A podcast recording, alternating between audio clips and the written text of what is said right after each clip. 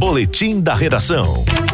No boletim da redação, agora o Alisson Bezerra abraçando aos nossos ouvintes em Catolé do Rocha, sintonizados pela Rádio Independência Um abraço FM. pra Catolé. Alô, Fábio Leite, um abraço para você. Doutor Gerlando Lima, muito obrigado pela audiência. Também o prefeito do município, Laurinho Maia, todo mundo ligado na hora H pela Rádio Independência FM. Aos três aí, um abraço, muito obrigado de coração pela companhia. Era um dia de derrotas hoje para os investigados na Operação Calvário. A primeira aconteceu no Tribunal Regional Eleitoral da Paraíba, como conta Roberto Tagino.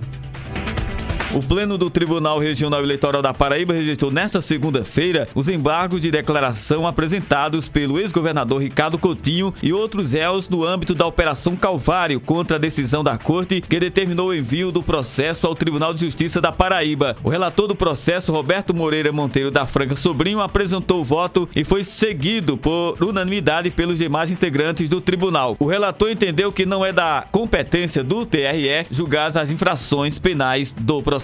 No caso, pretendem os embargantes reformar a decisão desta Corte que, apreciando os autos do procedimento investigatório criminal, número que eu cito no voto, oriundo do Egrégio Tribunal de Justiça da Paraíba, em questão de ordem apresentada por este relator com esteio no artigo 48, inciso 9, cumulado com o artigo 75 do Regimento Interno do TREPB, entendeu por inexistir competência jurisdicional desta Justiça especializada para o processamento e julgamento do presente feito, determinando, por conseguinte, a devolução dos autos ao juízo competente, qual seja a Justiça Comum Estadual. Roberto Tagino na hora H. O dia todo em uma hora.